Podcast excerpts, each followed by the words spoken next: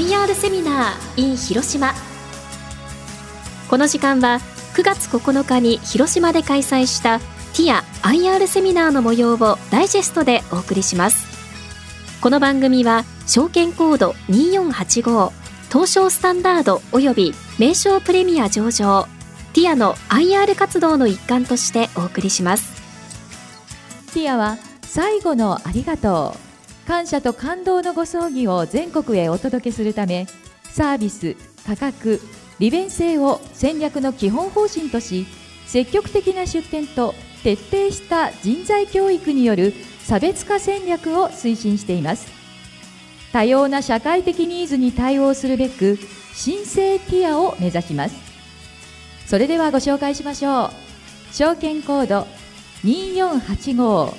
東証スタンダード。および名称プレミア上場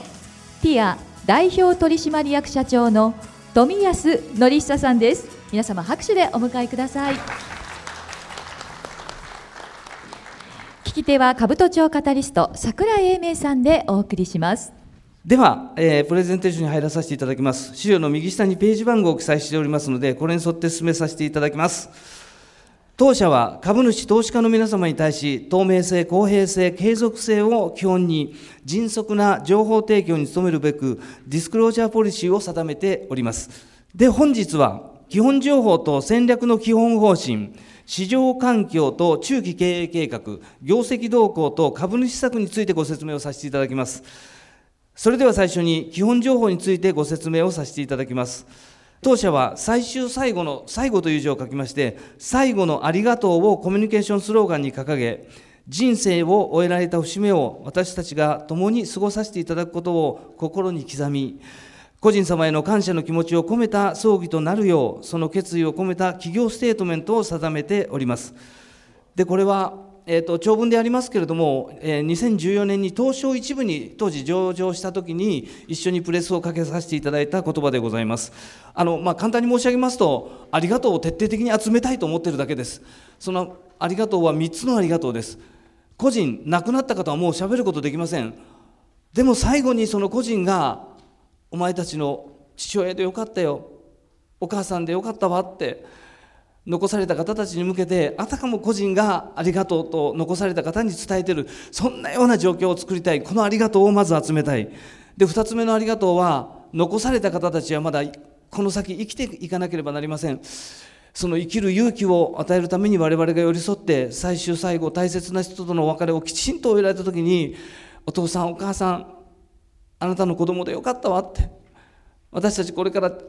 ちゃんと生きていくから天国で見守っててね。お父さんお母さんありがとうっていうこの残された方たちからのありがとう。これ2つ目のありがとうになりますがそれをまた徹底的に集めたいと。で最後はおこがましい話なんですけど葬儀社数多くあれどティアを選んでいただいてでティアでやってよかったよ。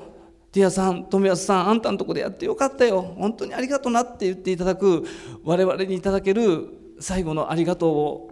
これをたくさんもう日本一集めたいなと思っております。そんな思いを込めた企業ステートメントでございます。基本情報としましては、会社名を株式会社ティア、これ涙という意味でございます。愛知県名古屋市に本社を構えており、資本金は18億9200万円、従業員数が608名、上場市場は東証スタンダード、名称プレミアとなります。事業内容としましては、愛知県を中心に直営フランチャイズで葬儀会館を運営し、えー、葬儀施工全般や各種法要を請け負っております。今は太平洋ベルトラインが県と東府でつながりまして、えー、あとはエリア内であれば自宅でもお寺でも集会場でも場所を変えてやる葬儀にもティアのオペレーションでお手伝いをさせていただいております。8ページは業績の推移と年代ごとのトピックスとなります。棒グラフは売上高、折れ線グラフは直営、フランチャイズ合計の会館数、葬儀件数を記載しております。直近の状況としましては、直営フランチャイズ合計の葬儀請負件数は2万件を超えて2万飛び262件、売上高は132億円となっております。会館の出店エリアといたしましては、1都1府9県に進出し、直営会館79店、葬儀相談サロン10店、フランチャイズ60店を出店し、合計で149店を今現在展開しております。当社は充実した設備を有する葬儀会館を直営フランチャイズで多店舗展開しております。一定の地域に集中して会館を開設するドミナント出店を行うことで、会館の相互の補完性を高め、約90%の稼働率と証券内での高いシェアを獲得しております。当社が積極的に行っております感動葬儀とご遺族から頂戴したお言葉を紹介しております。ちょっと言葉だけで文字だけで紹介しておりますので感動が伝わらないかもしれませんけどとにかく哀悼と感動のセレモニーを経営理念の文頭に置いておりますので感動まで届けることがリピーターを作っていくということにつながるということで徹底的に遺族のために尽くしております。次に戦略の基本方針についてご説明させていただきます。当社の強みとしましては、まず徹底した人材教育を通じて、障害スローガンであります、目指せ日本で一番ありがとうと言われる葬儀者、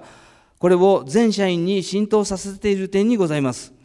また、利便性、価格、サービスにおきましても、業界に先駆けた戦略を推進しております。さらに、直営フランチャイズの会館を一定の地域に集中して展開するドミナント出店、集中出店により、証券内での知名度の向上を図り、新たに開設した会館の早期収益化を実現しております。当社は、葬儀の獲得動線ともいえる独自の会員システム、ティアの会及び提携団体の拡大に努めております。で、これは入会金のみで、葬儀に関するさまざまな特典が受けられるティアの会の会員数、これはもう48万人を超えており、今年中に多分50万人ぐらいになるんじゃないかと思っております。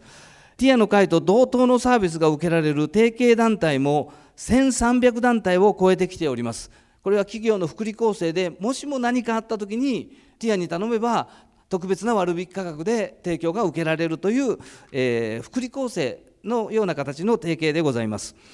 15ページのグラフは上段がティアの会の会員数および提携団体数の推移下段が葬儀売上に占める会員と、えー、提携団体の利用割合を記載しております。やはり会員が増えていくことで未来の顧客をつかんでおりますので、えー、それとそれと提携団体を多くしていけば、その比率でおのずと安定した件数がまずは望めるという形で、この戦略を取っております。出店フォーマットとしましては、直営会館である葬儀会館ティアのほかに、葬儀相談サロン、家族葬ホールを展開しております。葬儀付帯業務の内製化も積極的に推進し、商品原価率の低減に努めております。また、ドミナント展開により、会館運営の効率化が図られ、売上原価率も低下しております。事業戦略を推進する上で人材の確保と育成、働く環境の整備といった人材プールの構築を重点項目に位置づけております。人材教育機関として社内にティアアカデミーを設けております。新卒、中途社員、既存社員の教育、そしてフランチャイズの社員の教育を担っております。また、社員の経験やスキルに応じて、等級別に社内検定試験も実施しております。さらに積極的な出展により会館の支配人副支配人といったマネジメント層の育成も重要となることから管理職に必要なスキルを習得する各種研修も積極的に実施させていただいております次に市場環境とティアのポジショニングについてご説明をさせていただきますまず葬儀業界の変遷としましては業界形成がスタートした頃は葬儀者の役割は装具の賃貸が一般的でした。道具を貸し出すだけですね。これが都市部への人口集中や居住環境の変化などにより専用会館での葬儀が一般化し、最近ではコロナ禍の影響により総裁規模のさらなる小規模化、法要料理の販売も減少し、葬儀単価が大きく低下しているのが実態でございます。都道府県別の葬儀会館数の状況としましては、全国で1万飛び333店舗の葬儀会館があります。うち2022年の新規開設は316店となっております都道府県別では当社の中核エリアであります愛知県が652店と最も多くなっており次いで福岡県大阪府神奈川県と続いております。このデータからも分かる通り葬儀需要に対して葬儀者の競争の激しさが伺えます。もうハードがないと勝負にならない時代でもあります。葬儀業界における当社のポジショニングとしましては創業から一貫して明瞭な価格体系に努めておりティアの会提携団体を中心に一般葬儀や家族葬を請け負っております。でさらにプレミアムティアという舞台がありましてその舞台は車窓合同葬お別れ会忍ぶ会というようなそういう層の葬儀を専門のエキスパートたちが請け負っております。当社が独自で実施しております葬儀に対する意識と実態調査となります。自分が亡くなった後に葬儀をしてもらいたいですか？の質問に対しはいと回答した方は約4割にとどまっております。一方で配偶者親の葬儀をしてあげたい方の割合は7割以上を占めておりその理由としては供養のために必要なけじめの儀式だから。気持ちにきちんと区切りをつけたいからとなっております。葬儀に参列した7割以上の方が葬儀に参列してよかった大切な葬儀に出席したいと回答しております。でここで僕がすごい気になる質問事項があってそれをずっと追いかけてるんですけどその質問は何かっていうと親しい方の葬儀に呼ばれなかった経験がありますかという質問なんですね。でそこで少しだけちょっと自分の父親の話をここで あのできるだけ短くお話ししますけど12年前あの父親が亡くなりました。83歳でございました。いざそんなに長い入院も施設に入ることもなく最後正月明けにみんなで集まった後になんか体調悪いって言って、えー、一旦入院して、まあ、検査入院ぐらいに子どもたち姉と弟と僕と3人子どもたち母とで検査入院ででお見舞い行っても全然元気だったんででお医者さんからももうもう今月には退院できるからみたいなこと言われてたんですけど今で言う当時分かんなかったんですけど誤嚥性肺炎っていうんですか食べ物が肺の方に入って本当に急死しちゃったんですね。まあ、もちろんお医者さんが悪いどのこうのではないって、まあ、思ってあの、まあ、休止したことはすごい悲しかったんですけど自宅に連れて帰りましたで僕あの長男が葬儀社の あの経営してるんで親父が元気な時にはよく冗談みたいに言われてたんですけど俺は息子が 長男が葬儀社の社長やってるから いつでも死ねるなって笑顔で言ってた親父なんですけどでじゃあもうエンディングノート書いといてよって我が社のエンディングノートを渡していつも座ってる場所の後ろの棚に日記帳の横に僕のエンディングノートが毎回実家に訪れるとああそこにあるなと思ってたんですけどいざ亡くなって自宅に連れてエンディングノートを引っ張り出してみたら何も書いてなかったんですね。その代わりいつも書いてる日記とエンディングノートの間に大学ノートがが2冊あって1つは自分とこの土地の謄本だとか通帳のなんか写しだとかなんかそういうのが全部記載されてたんですけどもう1冊の方に名簿が挟んで貼り付けてあってその上と下にもしも自分に何かあった時はこの名簿のメンバーには必ず知らせてくれって書いてあったんですよ。で定期的に集まってた旧制中学の同級生なんですね。で何年没みたいな形で一人一人亡くなっていくような車線が引かれてそういうのも書かれてましてであの数えたら19名の方があのご健在だったんです。でお姉ちゃんと弟と手分けしてその19名に全部連絡しました。そしたら1人だけ入院しててちょっと来れなかったんですけど後の方たちは息子さんに連れ添ってでもあの本当に千葉の房総半島の先っぽの人愛知県の豊川市が実家なんですけどそこまで来てくれたり九州からとか北陸の方からね東北の方からもちろん東海地区のが多いは多かったんですけどみんな来てくださってお通夜が終わった後に「あのあんたが長男かね?」って「卓さんには本当にお世話になってな」って。本当にいろんな人の人のために本当に動く人でなって手握りながら肩揺すられながら僕その人たちによく知らせてくれたよく知らせてくれたって言ってもらえたんです。あれを見つけれなかったらこの人たち最後のお別れ連絡もせずに僕が家族葬だけでやっちゃってたら最後のお別れできなかったそのできたことにあんなに喜んでくれたっていうのをなんか僕改めて自分が送迎やってるから人が少なくなると売り上げが減るからだろうっていう そんなあの下世話な話じゃなくてやっぱりちゃんとお別れした人人生の中でまだ元気だったら最後に感謝を伝えたい人っていると思うんで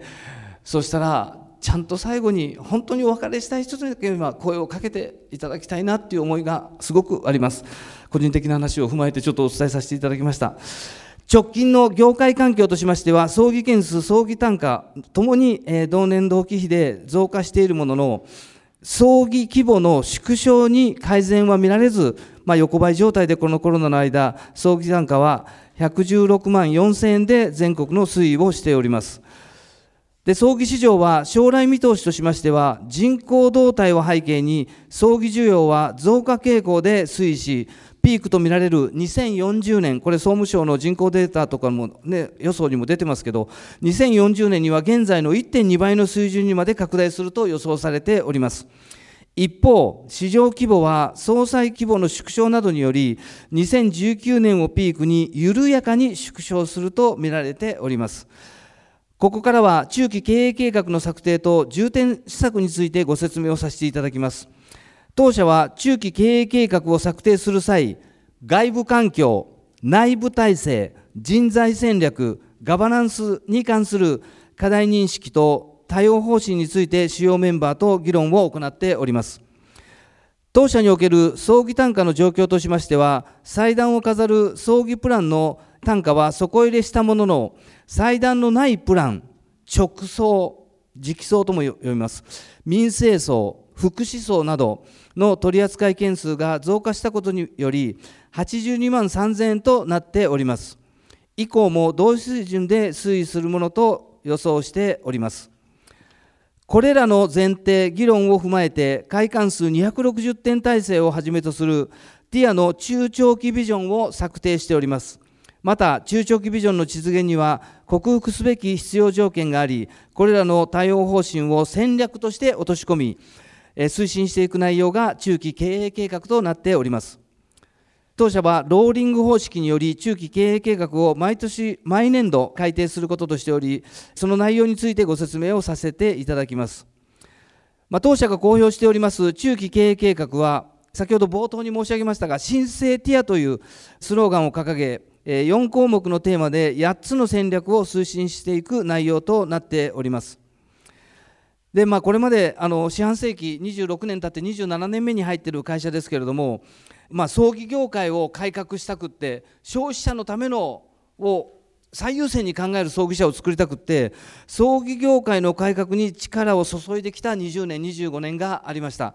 まあ、20周年を超えたあたりから、まあ、名古屋でも大方トップシェアになる直前ぐらいからですね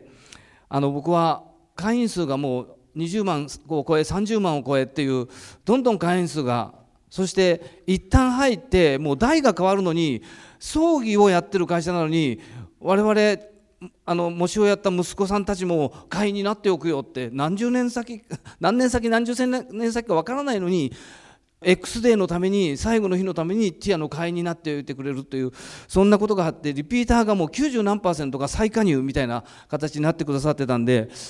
この会員様に対して僕葬儀社以外のことをやるつもりは関連事業はやりますけど葬儀社以外のことはやるつもりなかったんですけどその会員に対して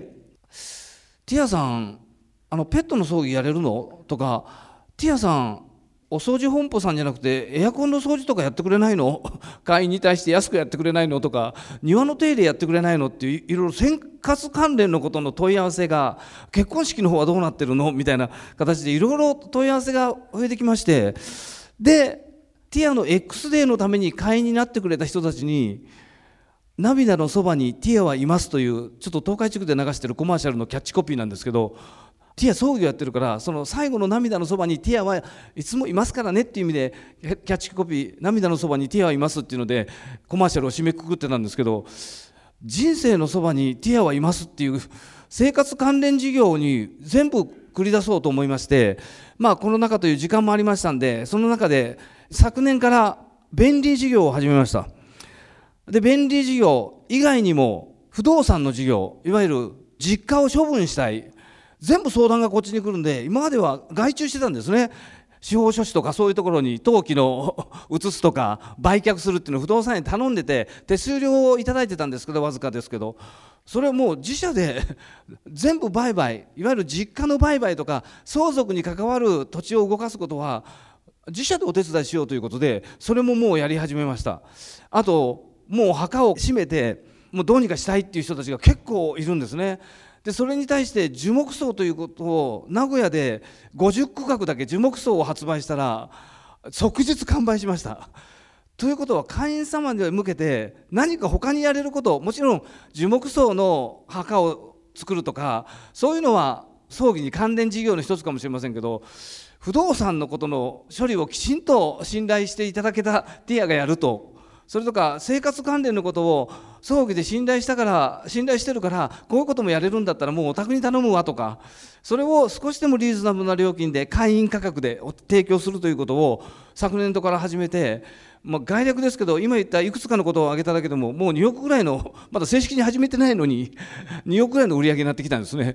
でもう来期からは20 8期になりますけど10月1日からは正式に事業部としてもう便利事業はつい昨日本格的に事業所を展開して始めております。名古屋をまず中心からですけどこれを関西関東にもそれぞれのティアがあるエリアに会員さんがいる限りは提供していこうと思います。そうなるとキャッシュポイントがいくつも出てきますんでねトータルライフ生活関連全部にティアは関わっていこうと思っております。それが冒頭に申し上げた新生ティアという生まれ変わるティアとして最後の X デーもきっちり送らさせていただきます。感動葬儀で送りますけどそれまでのゆりかごから墓場までやろうと思ってます。それがこれからの未来のあのティアの、えー、事業展開でございます。出店計画につきましては直営フランチャイズでそれぞれ6店から8店の出店を計画し、えー、計画最終年度には直営104店フランチャイズ78店の合計182店を計画しております。改装計画では3か年で既存会館2点を計画し、採用計画では3か年で約80名の新卒採用を予定しております。高卒採用にも今は踏み切っております。同一労働同一賃金で高卒の基本給は大卒と同じでもういち早く打ち出しました。中期経営計画の重点施策につきましては、シェア向上にこだわった営業促進、情報一元化管理システムの構築、DX、SX に関する取り組み、葬儀付帯業務の内製化を推進しております。一定の成果につながっております、これらが。中期経営計画における新たな取り組みとしましては、多様化する葬儀ニーズへの対応として、一般葬、家族葬を中心とする葬儀会館家族葬ホールティア、コンサルティング契約を担うティアプレミアム、これが車葬、合同葬、お別れ会、忍ぶ会ですね。で、一日葬や仮葬式に対応した新たなブランド、ティアシンプルを立ち上げ、インターネットや折り込み広告による葬儀の受注を推進してまいります。もう結果として数字が増えているというのが、もう数字上でも現れてきております。次に、トータルライフデザイン事業の創出となります。これが先ほど申し上げたことです。ティアの会の会員、もう50万円に届くということになりますので、えー、それに対して、まあ、宗教者の紹介、お寺さんがないっていう方たちに、あのきちんとした寄付がかからないとか、ちゃんとやってくれるっていうお寺さんの紹介サービス、それからエンバーミングといって、防腐処置、滅菌処理といって、菌を全部殺す処置。だからあのエンバーミングが名古屋では唯一できる会社なんでそれでコロナの陽性患者が亡くなった時もエンバーミングしてちゃんと顔見て会って葬儀をやあのやっていただいておりましたうちでは。お骨だけで受け取るなんてそんな寂しいことをさせたくなかったんでね。でエンバーミングをこれをもう関西でも関東でも今もう関西は始めてますけど関東にも広げてまいります、まあ、そうやってトータルライフデザイン事業便利事業も踏まえてさまざまな施策を、えー、申請ティアとして実施してまいります。はい。で新たな事業部を10月1日から未来開発事業本部というのを事業部を作って未来にティアが何ができる会員様に対して会員以外の一般市民に対してということを考えるそれを知恵を絞るだけの部署まで作りました。え3つ目は多様な働き方を実現実現を目指した人事制度改革プロジェクトみんなの新ティアプロジェクトとなります。2022年5月にプロジェクトを発足して以来、現状分析、人事制度の骨子、策定など、段階を追って進めており、2024年4月に新人事制度の導入を目指してまいります。これは働きやすい会社を踏まえての社員への改革でございます。体制への改革でございます。これらの取り組みにより、計画最終年度となります2025年9月期には、直営会館の早期件数1万6000飛び92件、直営会館だけですね、売上高156億円、経常利益 12, 12億円を計画しております。っていう、まあ、3か年の事業計画なんて僕は当たり前にやるべきこと数字だと思ってますんで、5年後、10年後、次なる四半世紀、50周年の時にはティアがどうなってるかっていうのを、もう100年時代、最後、集まってもらえるのは誰になってくるんだ、施設から出棺する。お見舞いに来る友人たちも誰もいないっていう状態になった時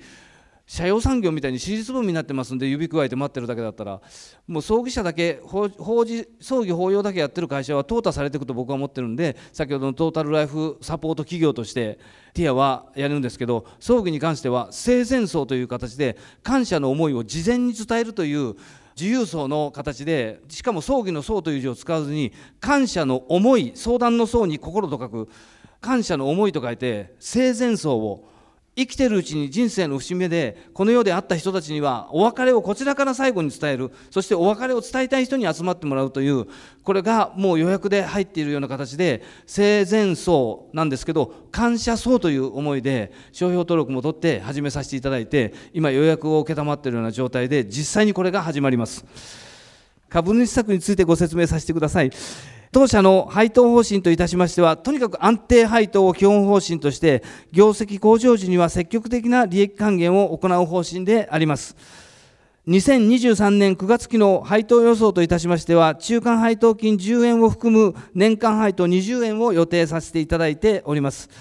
で、先ほど言ったように、葬儀会社ティアからトータルライフデザイン企業、まあ、トータルライフサポートをする、トータルライフデザイン企業ティアへ、申請ティアとしてこのティアは進化していきます。なんぼでもそこにはビジネスとして成り立つようなことが生まれてくるかと思っております。でこの50万の会員がやがて70万80万100万人になってきます。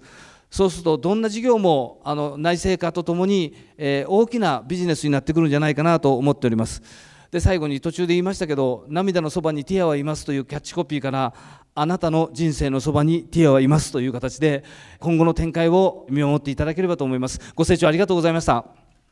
ありがとうございました。ティア IR セミナーご出演は証券コード2485東証スタンダードおよび名称プレミア上場。ティア代表取締役社長の富安則久さん。聞き手は株都庁カタリスト桜井英明さんでお送りしました。富安さんどうもありがとうございました。